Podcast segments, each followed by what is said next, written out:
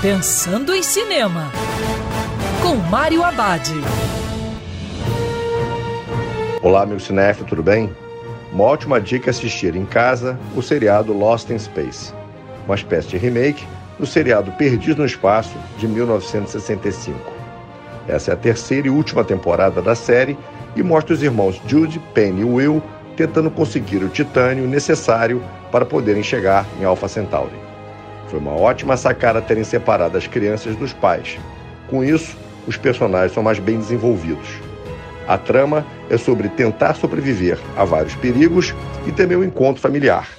Com isso, a história mostra a necessidade de amadurecer, tanto para os jovens como também os adultos. A terceira temporada de Lost in Space tem oito capítulos, diferente das outras duas que tinham dez.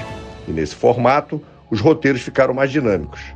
Muito legal quando uma série consegue terminar acima das expectativas. Vai deixar saudades.